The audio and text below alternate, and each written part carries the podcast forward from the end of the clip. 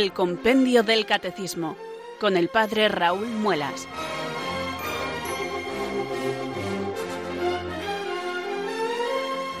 Muy buenas tardes, queridos oyentes de Radio María. Son las cuatro o las tres en Canarias. Aquí comienza una nueva edición del Compendio del Catecismo. Reciban desde Talavera de la Reina un saludo muy cordial del Padre Raúl Muelas, que un día más les habla desde estos micrófonos de Radio María, la radio de la Virgen, la fuerza de la esperanza. Sed todos bienvenidos.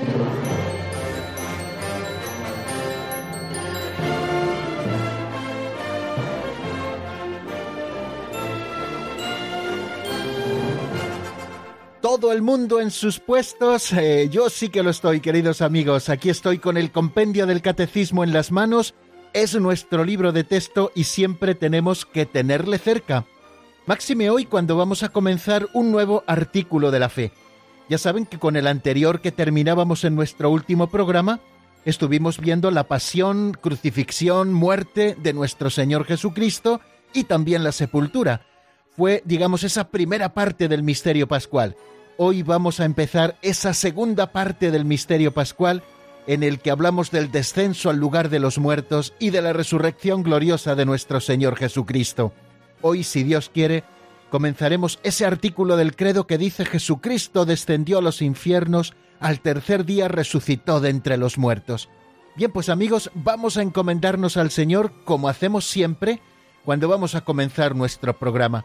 Sabemos que la tarea que nos ocupa, que es la de profundizar en la doctrina católica, es una tarea que excede a nuestras solas fuerzas, que necesitamos la asistencia del Señor, que nos conceda su Espíritu Santo y con él el don de sabiduría, de entendimiento, de consejo, de ciencia, de piedad, de temor del Señor, los siete dones del Espíritu Santo, para que podamos acercarnos a su misterio y entenderlo tal y como Él lo ha revelado tanto las verdades que nos ha revelado como su plan de salvación al que nosotros nos acogemos. Por lo tanto, no estamos haciendo un acercamiento a la doctrina solamente de una manera intelectual, sino que estamos acercando a la doctrina católica de una manera vivencial, puesto que de esta doctrina también vivimos porque nos ha traído nueva vida. Así es el Evangelio, amigos. Por lo tanto, recojamos nuestro corazón, invoquemos al Espíritu Santo, que venga sobre nosotros, que ilumine nuestra inteligencia y que fortalezca nuestra voluntad para que podamos acercarnos al misterio de Dios. Ven Espíritu Santo, llena los corazones de tus fieles y enciende en ellos el fuego de tu amor. Envía Señor tu Espíritu que renueve la faz de la tierra. Oh Dios, que llenaste los corazones de tus fieles con la luz del Espíritu Santo concédenos que guiados por el mismo Espíritu, sintamos con rectitud y gocemos siempre de tu consuelo. Por Jesucristo nuestro Señor. Amén.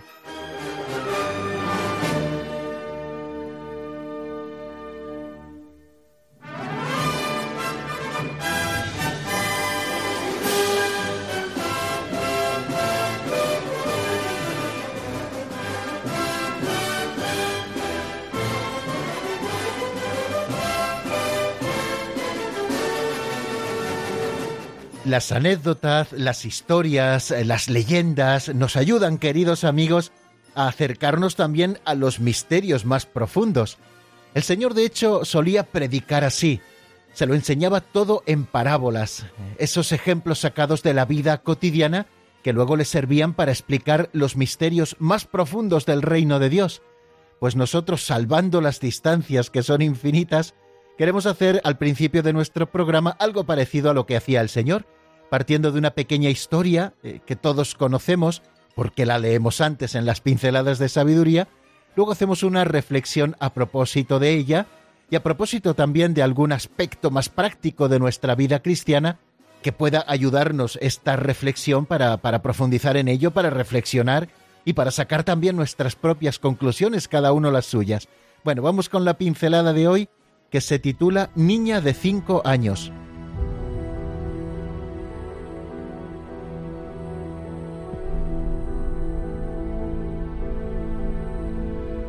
Niña de 5 años. Educar al niño, educere, sacar de dentro, despertar, y sembrar en su alma nobles ideales ha de hacerse desde la más tierna infancia. El gran pedagogo don Andrés Manjón decía que las primeras migajas no se digieren, quedan en el alma para siempre.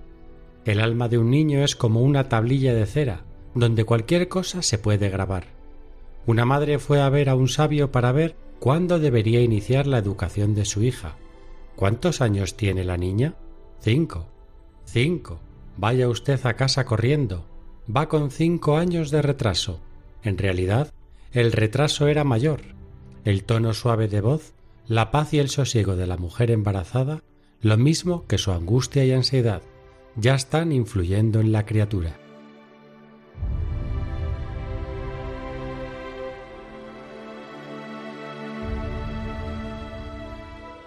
Aprovechando que el Tajo pasa por Talavera, disculpen que haya hecho esta adaptación del refrán que originalmente dice aprovechando que el Pisuerga pasa por Valladolid, pero bueno, como estamos en Talavera, yo adapto el refrán a mi conveniencia. Aprovechando que el Tajo pasa por Talavera, después de haber escuchado esta pincelada que se titula Niña de 5 años, quiero hablarles hoy de la transmisión de la fe a los más pequeños, porque al igual que la educación, ha de transmitirse desde el principio, mejor dicho, desde antes de nacer. Fijaros que me siguen sorprendiendo enormemente aquellos matrimonios que vienen a interesarse por el bautismo antes de haber nacido su hijo. No me sorprende por el hecho de que estén haciendo algo impropio, al revés, me sorprende que sean tan pocos los papás que lo hacen así. Hace un par de meses, un joven matrimonio de Talavera vino a la Basílica de Nuestra Señora del Prado, donde yo ejerzo mi labor pastoral, con su hija recién nacida. La madre caminaba con mucha dificultad, pero traían una alegría en sus caras difícilmente descriptible. Me acerqué a ellos para darles la enhorabuena, me presentaron a su niña que había nacido el día anterior, según me dijeron, y me contaron que les acababan de dar el alta en el hospital y que antes de ir a su casa habían decidido pasar por la basílica para presentársela a la Virgen del Prado y para reservar una fecha cercana para bautizarla. Este joven matrimonio son miembros de una de las cofradías penitenciales de la ciudad. Habían recibido el sacramento del matrimonio un año antes, recuerdo que prepararon muy bien la liturgia de su boda, y aunque no les he tratado mucho, sí les he visto muchas veces por la iglesia, especialmente en la misa dominical. Domingo a domingo hemos ido viendo la evolución del embarazo de ella y me emocionó saber que la primera visita después de salir del hospital, antes de ir a su casa, fue para ir a ver a la Virgen del Prado. En la liturgia del bautismo, en el rito de acogida, si ustedes han ido a algún bautizo, supongo que sí, pues al principio se realiza ese rito de acogida. El sacerdote pregunta a los padres qué nombre han escogido para ese niño qué piden a la iglesia para ese niño y dicen el bautismo. Y pregunta al sacerdote, a los padres y a los padrinos de la criatura, ¿sabéis que al pedir el bautismo para vuestro hijo, os comprometéis a educarlo en la fe, para que este niño, guardando los mandamientos de Dios, ame al Señor y al prójimo, como Cristo nos enseña en el Evangelio? Ellos se comprometen públicamente, y lo saben, a educarlo en la fe, para que el niño, guardando los mandamientos de Dios, ame al Señor y al prójimo como Cristo nos enseña. Bien, en una de las reuniones preparatorias al bautizo, suelo explicar a los padres en qué consiste, en mi modo de ver, eso de educar a su hijo en la fe. Les digo que consiste en algo tan sencillo como enseñar con el ejemplo. Desde muy pequeñitos, los niños han de ver que sus padres rezan juntos y les llevan a la iglesia cada domingo. Cuando van creciendo un poco, les enseñan a hacer la señal de la cruz y las primeras oraciones, el Jesucito de mi vida, el ángel de mi guarda, el Padre nuestro, el Ave María. Después habrán de llevarles a la catequesis parroquial para que se preparen bien a recibir su primera confesión y su primera comunión, y seguirán cercanos a la parroquia asistiendo a la catequesis de poscomunión, y así sucesivamente. Bueno, algo tan sencillo como esto es educar en la fe. Y esto es importante comenzarlo desde el primer momento, incluso desde antes de nacer el niño, que ya en el vientre de su mamá siente con ella y escucha a través de ella la vivencia de la fe de sus padres. Quizá algún oyente que no haya procedido así pueda agobiarse pensando que ha perdido los mejores años para hacerlo. Y yo les digo que el agobio no lleva a ninguna parte, que independientemente de la edad que tengan sus hijos, conviene comenzar ya, aunque con retraso, a hacer esto, a transmitir la fe y hacerlo con el propio ejemplo. Es posible ganar el tiempo perdido, pero es necesario comenzar a transmitir la fe desde el ejemplo, porque no basta dar respuestas a las primeras preguntas de los niños sobre Dios y sobre la religión, y a veces dar respuesta con lo primero que se nos viene a la cabeza. Es necesario que esas respuestas sean certeras y broten del ejemplo de una vida cristiana. Para ello es necesario seguir formándose. Y aquí, queridos amigos, en Radio María les damos la oportunidad de hacerlo con el estudio del Catecismo de la Iglesia Católica por las mañanas, con el estudio del compendio por las tardes y con los demás programas de nuestra parrilla de programación que sin duda ninguna contribuyen a formarnos en la fe para saber dar razón de la esperanza y cuanto más a esos pequeños que nos preguntan por qué quieren saber.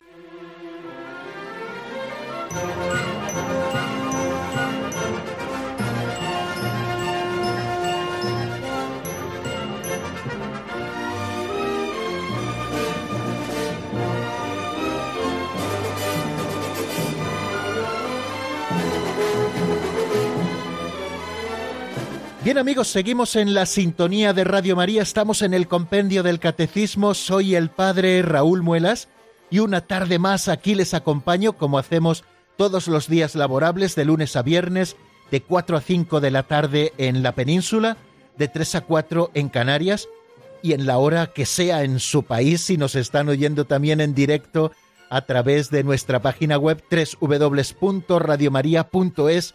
Allí pueden siempre escuchar Radio María y pueden hacerlo desde cualquier lugar del mundo donde tengan conexión a Internet. Bueno, pues sea cual sea la hora, incluso aquellos que se hacen Radio María a la carta y que escuchan luego el programa a través de los podcasts eh, en el momento en el que les venga mejor. Bueno, pues decirles que eh, el último programa avanzamos muy poquito. Eh, habíamos cogido un poquito ritmo para explicar un par de números cada día, para ir avanzando y no entretenernos demasiado pero eh, en el último programa solo avanzamos con un número que era el 124. Lo hice así a propósito porque terminábamos la semana, no quería comenzar el nuevo epígrafe y también ese 124 sirve un poco de bisagra entre lo que habíamos estado viendo sobre la pasión y la muerte del Señor y lo que íbamos a empezar a ver hoy en ese nuevo artículo Jesucristo descendió a los infiernos, al tercer día resucitó de entre los muertos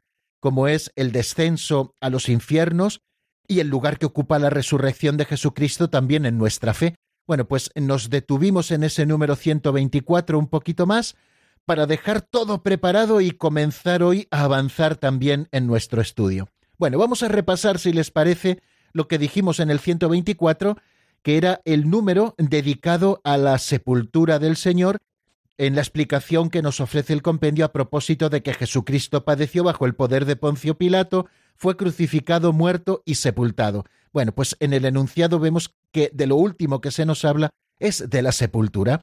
Y se hace una pregunta el compendio del catecismo. Les repito que estamos en el número 124. ¿En qué condiciones se encontraba el cuerpo de Cristo mientras estaba en el sepulcro? Y es muy lacónico, es muy breve el compendio del catecismo a la hora de expresarnos lo que nos quiere decir, pero en esa frase sencilla que nos ofrece, o en esas dos oraciones, nos está ofreciendo bastante contenido. Dice así el compendio, Cristo sufrió una verdadera muerte y verdaderamente fue sepultado, pero la virtud divina preservó su cuerpo de la corrupción. Bien, como ven, hace como tres afirmaciones muy claras. La primera que Cristo sufrió una verdadera muerte, o sea, que no fue una muerte aparente, que lo que Jesucristo padeció fue una muerte verdadera. ¿Y qué es la muerte verdadera? La separación del alma y del cuerpo y el fin de la vida terrena.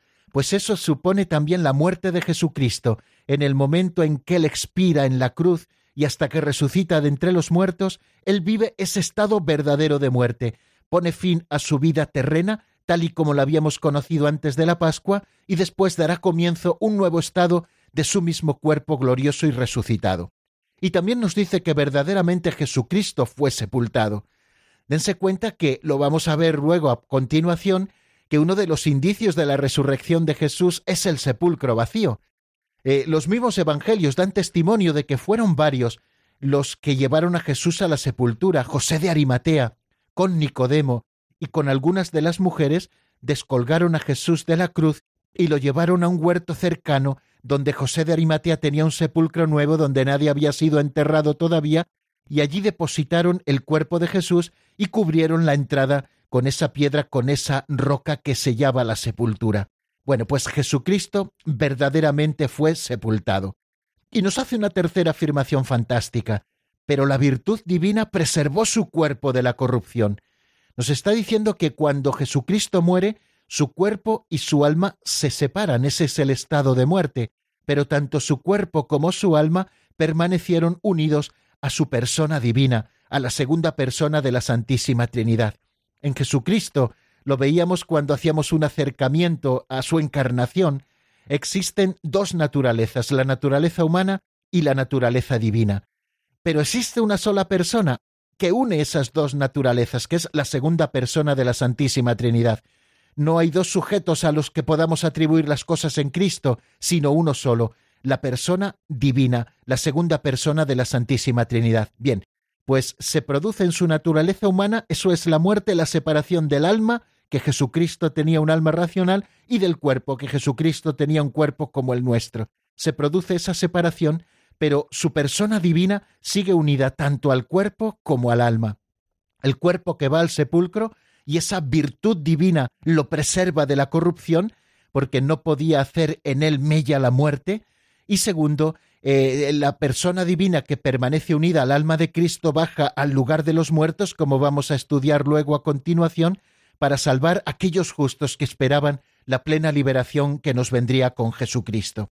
Bueno, eso a propósito del número 124. También dijimos alguna cosa más dijimos que la permanencia de Cristo en el sepulcro constituye el vínculo real entre el estado pasible de Cristo antes de la Pascua y su actual estado glorioso resucitado. Es el mismo Cristo, el que entierran en el sepulcro después de haber muerto en la cruz, es el mismo Cristo que luego resucita. Es verdad que el cuerpo después de la resurrección es un cuerpo glorioso que, como veremos un poquito más adelante, no está sometido a las leyes del espacio y del tiempo, sino que es un cuerpo glorioso, pero es el mismo cuerpo, de manera que eh, ese cuerpo que permanece en el sepulcro es como una bisagra, como un vínculo real entre el estado pasible de Cristo antes de la Pascua y ese actual estado glorioso después de resucitado. Citábamos para ello un texto de San Gregorio Niceno que dice lo siguiente y este es el misterio del plan providente de Dios sobre la muerte y la resurrección del Hijo de entre los muertos, que Dios no impidió a la muerte separar el alma del cuerpo, según el orden necesario de la naturaleza, pero los reunió de nuevo una con otro por medio de la resurrección, a fin de ser él mismo en persona el punto de encuentro de la muerte y de la vida, deteniendo en él la descomposición de la naturaleza que produce la muerte y resultando él mismo el principio de reunión de las partes separadas. Hasta aquí eh, esa cita de San Gregorio de Nisa. Ya que el príncipe de la vida que fue llevado a la muerte es al mismo tiempo el viviente que ha resucitado, era necesario que la persona divina del Hijo de Dios haya continuado asumiendo su alma y su cuerpo separados entre sí por la muerte. Y citábamos también un texto de San Juan Damasceno, Así lo hace el Catecismo Mayor de la Iglesia, que está sirviéndonos como referente en este momento, como casi siempre hacemos. Aunque Cristo, en cuanto hombre, dice San Juan Damasceno, se sometió a la muerte y su alma santa fue separada de su cuerpo inmaculado, sin embargo su divinidad no fue separada ni de una ni del otro, esto es, ni del alma ni del cuerpo. Y por tanto, la persona única no se encontró dividida en dos personas, porque el cuerpo y el alma de Cristo existieron por la misma razón desde el principio en la persona del Verbo, y en la muerte, aunque separados el uno de la otra, permanecieron cada cual con la misma y única persona del Verbo. Así que recordemos amigos estas tres cosas del número 124. Primero, que la muerte de Cristo fue verdadera muerte, es decir, que puso fin a su existencia humana terrena, pero que a causa de la unión que la persona divina conservó con su cuerpo, este no fue un despojo mortal como el del resto de los cadáveres, porque no era posible, como nos dice el libro de los Hechos, que la muerte lo dominase, y por eso como dice Santo Tomás de Aquino en la Suma Teológica, la virtud divina preservó de la corrupción al cuerpo de Cristo. De Cristo, por tanto, podemos afirmar que fue arrancado de la tierra de los vivos, pero también con el Salmo 16, mi carne reposará en la esperanza de que no abandonarás mi alma en la mansión de los muertos, ni permitirás que tu santo experimente la corrupción. Eso es lo que significa también que Jesucristo resucitara el tercer día, según la mentalidad semítica, el cuerpo comenzaba a descomponerse al cuarto día. El que Jesús resucitase al tercer día significa que la corrupción no hizo mella en él.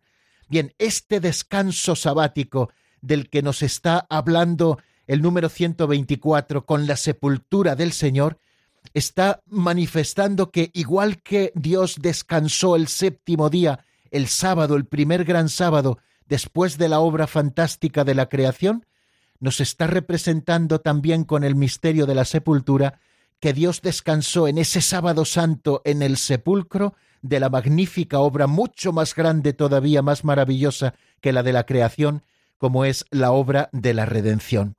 Contemplamos a Cristo sepultado verdaderamente y nosotros, queridos amigos, también hemos sido sepultados con Cristo. Eso es lo que supone el bautismo y eso es lo que supone la triple inmersión en el agua. Nosotros ahora hacemos el bautismo por efusión del agua, es decir, derramamos agua tres veces sobre la cabeza del niño, pero quizá el signo más significativo del bautismo es la inmersión por tres veces en las aguas. El bautismo por inmersión. Bueno, el introducirnos tres veces en las aguas significa morir con Cristo, bajar con Cristo al sepulcro para morir al pecado con Él y para nacer a una nueva vida, la que Él nos regala. La carta a los romanos, y con esto termino en el capítulo 6, nos dice, fuimos pues sepultados con Él por el bautismo en la muerte, a fin de que al igual que Cristo fue resucitado de entre los muertos por medio de la gloria del Padre, así también nosotros vivamos una vida nueva. Vamos a seguir, queridos amigos, adelante, porque tenemos mucha tarea en el compendio del Catecismo.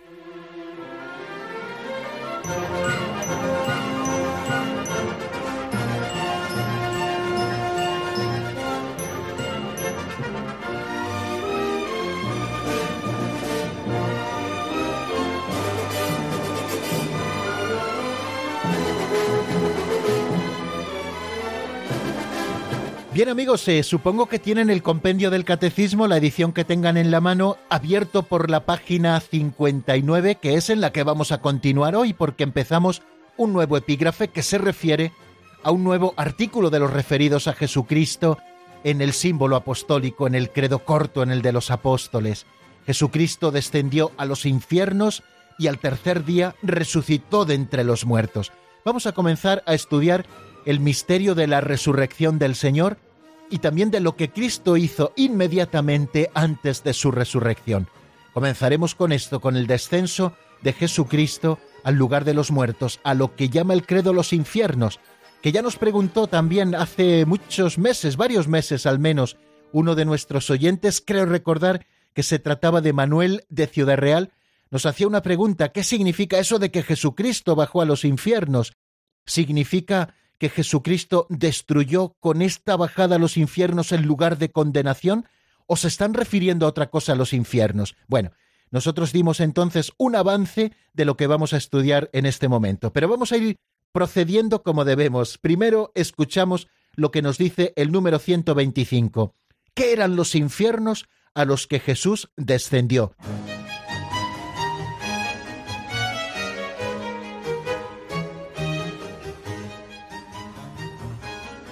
Número 125. ¿Qué eran los infiernos a los que Jesús descendió?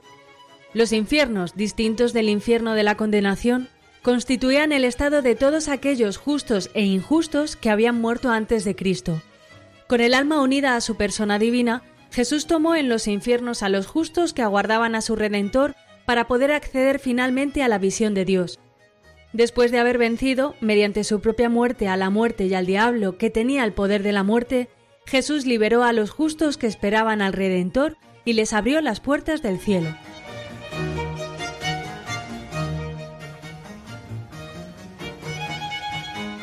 Bueno, como bien pueden ver de la lectura de este número 125, vamos a hacer varios apartados en los que trataremos de explicar diferentes cosas contenidas en este número 125. La primera acotación que hace el número 125 es la acotación terminológica, que eran los infiernos a los que Jesús descendió. Y nos dice el compendio que los infiernos, y ya nos hace una salvedad distinto del infierno de la condenación, constituían el estado de todos aquellos justos e injustos que habían muerto antes de Cristo. Es lo que los griegos llamaban el Hades o lo que los judíos llamaban el Sheol. Y esto que dice el compendio del catecismo a propósito de a qué nos estamos refiriendo con este nombre los infiernos, nos lo recordó el Papa San Juan Pablo II en una catequesis del 11 de enero del año 89, diciéndonos que la expresión infiernos no significa el infierno, el estado de condena, sino la morada de los muertos. Eso que les decía yo, también lo dice el Papa, bueno, lo dijo antes que yo, y yo lo he aprendido de él, San Juan Pablo II, Seol para los hebreos, Hades para los griegos. Y esta misma doctrina recoge el Catecismo Mayor de la Iglesia en el número 633, que textualmente nos dice que la Escritura llama infiernos, Seol o Hades, a la morada de los muertos, donde bajó Cristo después de muerto, porque los que se encontraban allí estaban privados de la visión de Dios. Tal era, en efecto, a la espera del Redentor, el estado de todos los muertos, malos o justos, lo que no quiere decir que su suerte sea idéntica como lo enseña Jesús en la parábola del pobre Lázaro recibido en el seno de Abraham. Son precisamente estas almas santas que esperaban a su libertador en el seno de Abraham, a las que Jesucristo liberó cuando descendió a los infiernos. Esta última frase es del Catecismo romano. Jesús no bajó a los infiernos, sigue diciendo de una manera textual el Catecismo Mayor de la Iglesia, el referente mayor de nuestro estudio, Jesús no bajó a los infiernos para liberar a los condenados, es algo que definió el concilio de Roma en el año 745, ni para destruir el infierno de la condenación. Así nos lo hace saber el Papa Benedicto XII en el Libelo Cundudum y también Clemente VI, sino para liberar a los justos que le habían precedido. Esto es una doctrina que aparece recogida en el cuarto concilio de Toledo del siglo VII y también, evidentemente, en Mateo 27, 52 y 53. Bueno, pues una primera cosa que debe quedarnos muy clara. La escritura llama infiernos a lo mismo que los judíos llamaban Seol o que los griegos llamaban Hades. Es decir, a la morada de los muertos que estaban allí privados de la visión de Dios, puesto que no se había realizado todavía la redención. Bueno, dentro de ese lugar de los muertos, otra cosa que nos ha dicho el Catecismo Mayor, ¿había una misma suerte para todos? Evidentemente no. Jesucristo lo apunta en esa parábola del rico Epulón y del pobre Lázaro. Dice que ambos murieron, y el pobre Lázaro fue llevado al seno de Abraham. Y Epulón también fue llevado a ese lugar de los muertos, pero a un sitio muy distinto, donde le torturaba la sed. Y pedía, Padre Abraham, manda a Lázaro que al menos moje el dedito en agua, que venga a refrescarme. Y el Padre Abraham le decía, como nos dice Jesús en esa parábola, hay un abismo tal entre nosotros y vosotros que no pudiéramos cruzar de aquí a allí aunque quisiéramos, ni de allí a aquí aunque quisierais. Quiere decir que aunque había un solo lugar de los muertos, era distinta la suerte de los condenados y la suerte de los que esperaban la plena liberación que nos vendría con Jesucristo. Por lo tanto, nos queda claro que cuando Jesucristo descienda a los infiernos, no baja, así lo ha definido la Iglesia, para destruir el infierno como lugar de condenación, no, sino para liberar a los justos que le habían precedido. Segunda afirmación, queridos amigos, que encontramos en el número 125. Dice así textualmente el compendio, con el alma unida a su persona divina, Jesús tomó en los infiernos a los justos que aguardaban a su Redentor para poder acceder finalmente a la visión de Dios. Bueno, estamos recordando algo que ya dijimos en nuestro último programa y que hemos estado repasando también hace unos minutos, que en la muerte de Jesucristo se produce esa separación entre el cuerpo, que permanece unido a la persona divina y lo libra o lo preserva de la corrupción, y el alma, que permanece unido también a la persona divina y que visita esos lugares inferiores de la tierra, como dice en algún otro momento refiriéndose al lugar de los muertos, la Sagrada Escritura. O sea, la persona divina del Verbo, unida al alma racional de Cristo, que era inmortal, como todas las almas de los hombres, bajan a ese lugar de los muertos. ¿Para hacer el qué? Bueno, pues para hacer lo siguiente que nos dice la primera carta eh, del apóstol San Pedro en el capítulo cuarto. Hasta los muertos ha sido anunciada la buena nueva. El descenso a los infiernos es el pleno cumplimiento del anuncio evangélico de la salvación. Digamos que es como la última fase de la misión mesiánica de Jesús, una fase condensada en el tiempo, duró poco tiempo, pero fijaros lo inmensamente amplia que es en su significado real, de extensión de la obra redentora a todos los hombres, porque así llega la obra redentora a todos los hombres de todos los tiempos y de todos los lugares, porque todos los que se salvan se hacen partícipes de la redención. Jesucristo afronta así, digamos, como esa última etapa, esa última fase de esa misión mesiánica suya, la de hacer extensiva su redención a todos los hombres de todos los lugares y de todos los tiempos. Cristo bajó, por tanto, a la profundidad de la muerte para que los muertos oigan la voz del Hijo de Dios y los que la oigan vivan. Son palabras del Evangelio de San Juan 5:25.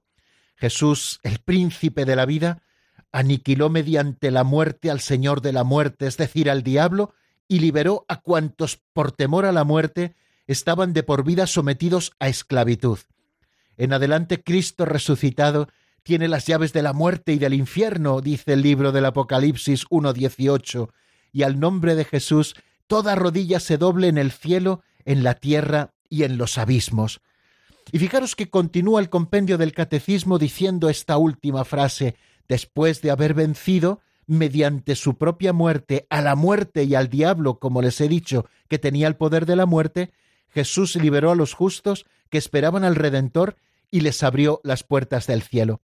Bueno, eso es lo que hizo Jesucristo ese día y medio en que su cuerpo estuvo en el sepulcro. Su alma, unida a la persona divina, su cuerpo también permanecía unido a la persona divina en el sepulcro, que lo preservó de la corrupción, pero su alma bajó al lugar de los muertos para liberar a todos aquellos que se encontraban en el seno de Abraham. Fijaros qué manera tan bonita de celebrar, queridos amigos, el sábado santo cuando llegue. Vivirlo así, vivirlo acompañando a María en su soledad y sabiendo que es lo que Jesucristo hizo en ese primer sábado santo de la historia, bajar al lugar de los muertos para liberar a los que allí aguardaban la plena liberación que nos vendría por Jesucristo. Hay una antigua homilía sobre el sábado santo que dice lo siguiente un gran silencio envuelve la tierra, un gran silencio y una gran soledad, un gran silencio porque el rey duerme. La tierra está temerosa y sobrecogida, porque Dios se ha dormido en la carne y ha despertado a los que dormían desde antiguo. Va a buscar a nuestro primer Padre como si éste fuera la oveja perdida. Quiere visitar a los que viven en tinieblas y en sombra de muerte. Él, que es al mismo tiempo Dios e Hijo de Dios, va a librar de sus prisiones y de sus dolores Adán y Eva. Yo soy tu Dios, que por ti y por todos los que han de nacer de ti me he hecho tu Hijo. A ti te mando, despierta tú que duermes, porque no te creé para que permanezcas cautivo en el abismo. Levántate de entre los muertos, pues yo soy la vida de los muertos.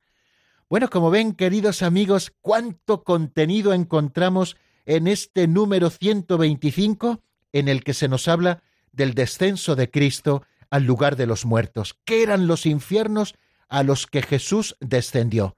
Bueno, pues hacemos un repasito rápido antes de escuchar la canción con la que vamos a reflexionar sobre todo lo dicho. Los infiernos, distintos del infierno de la condenación, constituían el estado de todos aquellos justos e injustos que habían muerto antes que Cristo.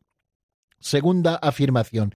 con el alma unida a su persona divina, Jesús tomó en los infiernos a los justos que aguardaban a su Redentor para poder acceder finalmente a su visión de Dios. O sea que hasta el lugar de los muertos llegó el anuncio del Evangelio y lo hizo por boca del mismo Cristo que fue a liberarlos.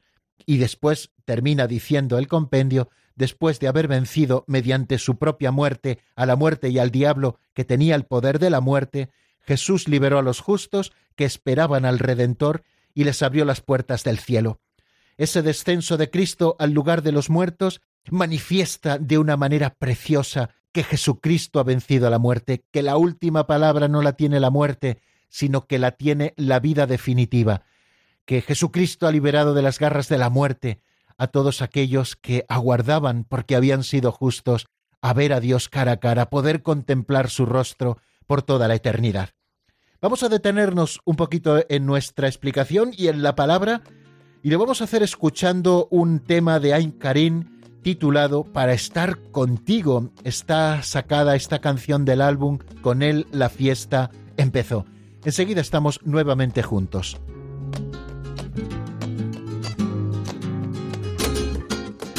Para estar contigo, para estar contigo, tú nos has llamado para estar enviarnos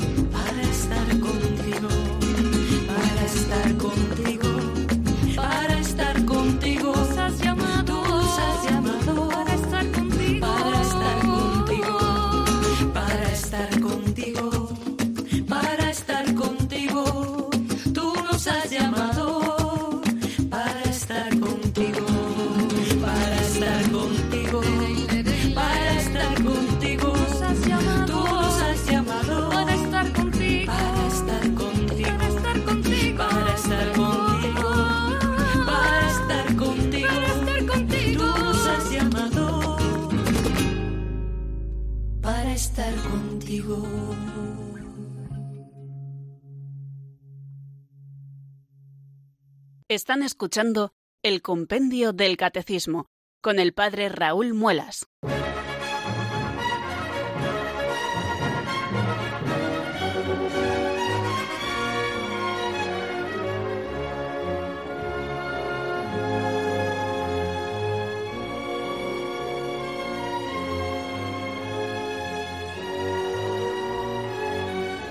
Continuamos, queridos amigos, en la sintonía de Radio María. Estamos en el compendio del Catecismo y estamos comenzando a estudiar en este programa el misterio de la resurrección de Jesucristo. Vamos a abordar ahora el número 126 del compendio que se pregunta qué lugar ocupa la resurrección de Cristo en nuestra fe. Escuchémoslo primero en la voz de Marta Jara.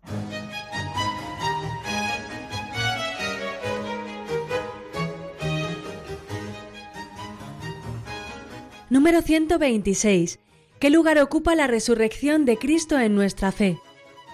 La resurrección de Jesús es la verdad culminante de nuestra fe en Cristo y representa con la cruz una parte esencial del misterio pascual. La resurrección de Jesús, acabamos de escuchar, es la verdad culminante de nuestra fe. O sea, es la verdad en la que culmina toda nuestra fe en Cristo. Y representa con la cruz una parte esencial del misterio pascual. misterio pascual es la muerte y resurrección de Jesús. No pueden darse el uno sin el otro. Jesucristo ha resucitado porque previamente ha muerto.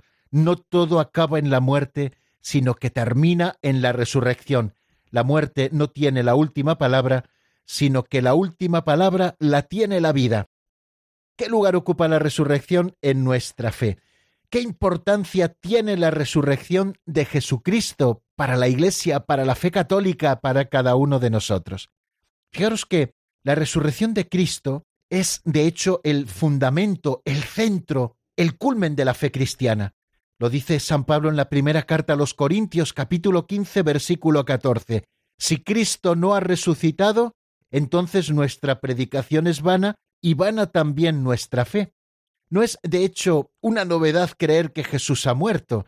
Esto lo creen también los paganos, todos lo creen, tenemos eh, atestiguado hasta la saciedad históricamente la muerte de Jesucristo, sino que la cosa verdaderamente nueva, original, cambiante por completo de toda la vida, es creer que Él ha resucitado. Luego estamos en el centro, en el culmen de la fe cristiana, este misterio que estamos comenzando a estudiar ahora. La resurrección de Jesucristo supone la victoria de Cristo sobre el pecado y sobre la muerte, porque Jesús muriendo ha destruido la muerte y resucitando nos ha dado nuevamente la vida a los hombres, él nos ha hecho pasar de la esclavitud a la libertad, de la tristeza al gozo, del luto a la fiesta, de las tinieblas a la luz, de la esclavitud a la redención. Por eso decimos ante Él, aleluya. Estas palabras últimas son de Melitón de Sardes, que es un santo del siglo II. De él se conserva una homilía, eh, una homilía pascual, y esto es parte de esa homilía de Melitón de Sardes. ¿no? Es la victoria sobre el pecado y sobre la muerte por eso es central, culmen de la fe cristiana. Y fijaros también si es importante la resurrección del Señor de entre los muertos, que ella realiza la adopción filial porque los hombres nos convertimos gracias a la resurrección en hermanos de Cristo, como Jesús mismo llama a, sus discípulos, y así lo vemos en el Evangelio después de su resurrección. Cuando les dice a las mujeres, id y avisad a mis hermanos, ¿no? Les llama hermanos hermanos no por naturaleza, sino por el don de la gracia, porque esta filiación adoptiva confiere una participación real en la vida del Hijo único, la que ha revelado plenamente en su resurrección. Sabemos que la resurrección del Señor sucedió en domingo, el día de la nueva creación sucedió en domingo, de manera que hemos cambiado el día más importante de la semana, el día dedicado a Dios ya no es el sábado en el que Él descansó, sino que es el domingo en el que Él resucitó de entre los muertos. La resurrección del Señor sucedió el primer día de la semana, el domingo, y este es el motivo por el cual el domingo para nosotros los cristianos sigue siendo el día de fiesta de la semana, el día principal de la celebración comunitaria de la Santa Misa.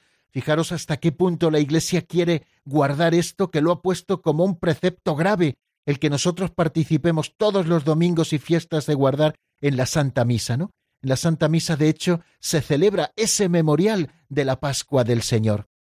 Hace, por lo tanto, esto que el domingo de Pascua sea la fiesta más importante de todo el año litúrgico. De hecho, de ella dimanan todas las demás festividades, ¿no?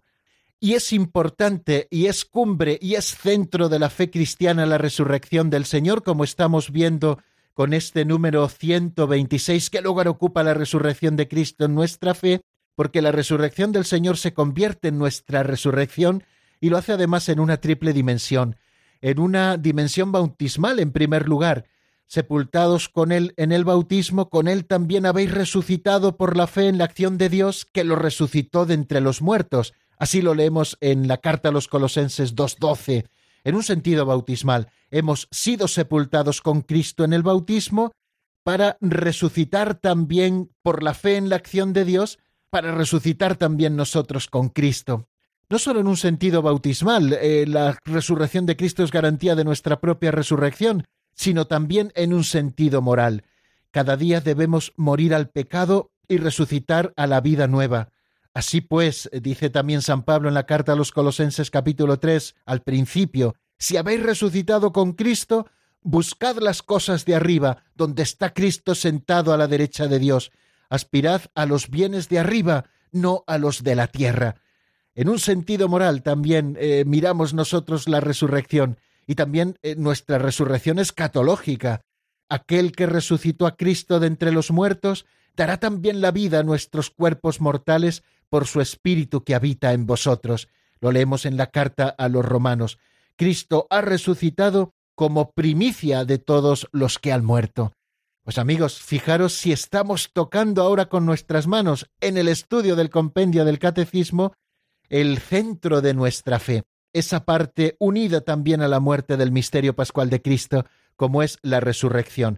Y como nos dice el número 126, la verdad culminante de nuestra fe en Cristo es la resurrección de Jesús. Muchas cosas nos quedan, queridos oyentes, por decir a propósito de la resurrección, pero tenemos toda la semana por delante y el Señor nos irá ayudando a ilusionarnos por contemplar este misterio que ha de llenar nuestro corazón de alegría. Pueden ir marcando, si ustedes lo desean, un número de teléfono que es el 910059419, 910059419. Al otro lado de ese teléfono nos encontrarán a nosotros y también al resto de oyentes por si quieren compartir con nosotros alguna duda, si quieren compartir algún testimonio o alguna pequeña reflexión al hilo de lo que estamos diciendo. Mientras van marcando, les ofrezco al menos unos compases de un tema de Amparo Montaño titulado Eres mi refugio, está sacado del álbum Paz en tu corazón. Enseguida estamos nuevamente juntos.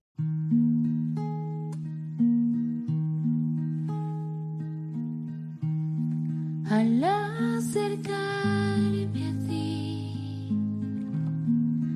calmas mi alma, tu presencia refresca mi ser.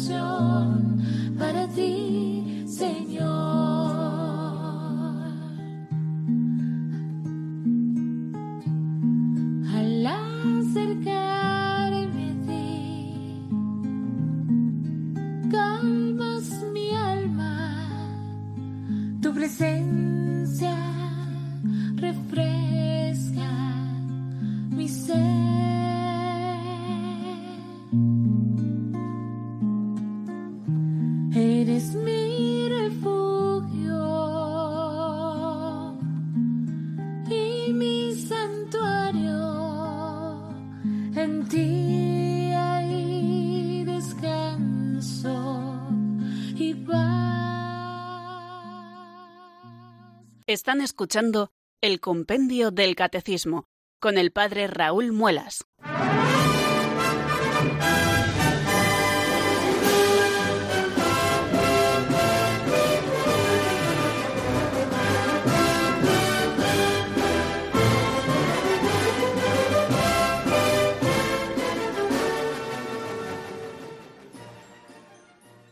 Solo quedan diez minutos, queridos amigos, para las cinco de la tarde en la península, para las cuatro en Canarias, y abrimos los teléfonos de Radio María para que ustedes puedan intervenir. El 910059419. Damos paso a la primera llamada que nos llega desde Madrid. Eh, buenas tardes, Alicia, bienvenida.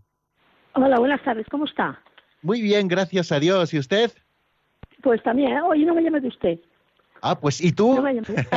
Bien, bien, bien, aquí trabajando, trabajando un rato. Muy bien. Vamos a ver, a, a ver si se lo, a ver si se, se lo sé yo explicar. Vamos a ver, la, la, la pasión de nuestro Señor fue muy fuerte y muy, y muy, muy no sé qué no sé qué pala- qué palabra emplear, muy dolorosa. Sí, muy dolorosa, sí. Sí. Y entonces, mm, y más si estudiamos la sábana santa, pues vamos, es que, es que da mucha tristeza. Entonces, ¿para qué ha servido todo ese dolor y el sacrificio que hizo si dicen que la iglesia está muy mal y el mundo está peor? ¿Para qué ha servido? ¿Para qué ha servido? Si no, si ahora es que, es que es que está el mundo que no se puede coger por ningún rincón, porque vamos, es que está hecho una pena. Bueno, pues eh, tomamos nota de esta pregunta. Bueno, yo, yo creo que eh, el mundo eh, siempre ha estado así. Si no es por unas cosas, es por otras. El mundo, el espíritu del mundo, lo que llamamos espíritu del mundo, no el mundo como este lugar precioso donde vivimos, que es obra maestra de Dios también, sino el mundo como, como enemigo del alma, ¿no? ese, ese conjunto de criterios que pugnan contra Dios siempre ha sido así, en una cosa o en otra momentos de guerras, de persecuciones, eh, de violencia, siempre ha estado presente, ¿no? Y así se manifestará hasta el fin de los tiempos. Ya ven esos signos de los últimos días, ¿no? Bueno, pues eh, el mundo está así. ¿Para qué ha servido la sangre de Cristo? Para redimir a esa humanidad, ¿no? Eh, hemos asistido, quizá en las últimas décadas, ¿no? a, a una fabulosa exposición de la santidad en la Iglesia a través de tantas eh, canonizaciones como, como se han ido haciendo estos años, presentando modelos de santidad y tanta santidad como también está presente. Eh, podemos fijarnos también en lo bueno, que hay mucho, que hay mucho, ¿no?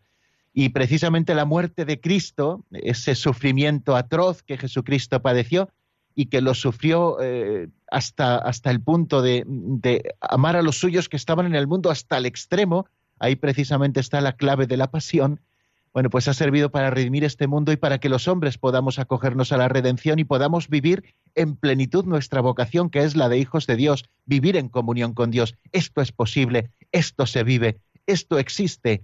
Quizá no aparezca tanto en, los medios de comunicación, pero también se da y mucho. Y esperemos que los hombres se vayan acogiendo a esta redención de Cristo, claro que sí. Vamos a dar paso a la segunda llamada que nos llega desde Zaragoza. Buenas tardes, Alberto, bienvenido. Buenas tardes, padre. Miren, llevo un mes dándole vueltas al asunto, probablemente no lo comprenda nunca, pero lo que quería hacerle es la pregunta siguiente. Eh, si en la segunda, o sea, Jesucristo, tiene un alma distinta a Dios o, vamos, que si en el mundo hay un millón de cuerpos, con la de Cristo sería un millón uno. Esa es la pregunta, o sea, o, o si Sí. el alma de de la persona mm, es distinta al alma de, Dios. Pues nada más que es eso. Muy bien, bueno, pues eh, está hecha la pregunta. Eh, vamos a explicar un poquito la doctrina a propósito de lo que asume la divinidad. La segunda persona de la Santísima Trinidad asume un cuerpo y un alma, es decir, una humanidad completa. Es lo que, lo que asume Jesucristo, una humanidad completa. Eh, solo hay una persona en Jesucristo, un sujeto de atribución, que es la segunda persona de la Santísima Trinidad que tiene un alma humana y un cuerpo también como el nuestro, en todo semejante a nosotros, menos en el pecado. ¿no? Por eso se produce la muerte de Jesucristo, porque se separa el alma y el, el alma racional, creada eh, específicamente para el cuerpo de Cristo, por supuesto, se separa el alma racional del cuerpo. Y ambos permanecen unidos a esa segunda persona de la Santísima Trinidad. No hay dos personas en Cristo, una humana y otra divina. Hay una sola persona que es la divina, eh, en la que están unidas las dos naturalezas, la, naturaleza humana completa y la naturaleza divina también completa. Bueno amigos, estamos llegando al final de nuestro programa. Eh, desearles una feliz tarde, eh, tarde primaveral en casi toda España. Creo que hoy había muchos vientos por Cádiz, pero en el resto de España estamos eh, disfrutando de un fantástico tiempo y mañana, si Dios quiere, a las cuatro en punto aquí estaremos, a las tres en Canarias. La bendición de Dios Todopoderoso, Padre, Hijo y Espíritu Santo, descienda sobre vosotros y permanezca para siempre. Amén. Hasta mañana, si Dios quiere, amigos.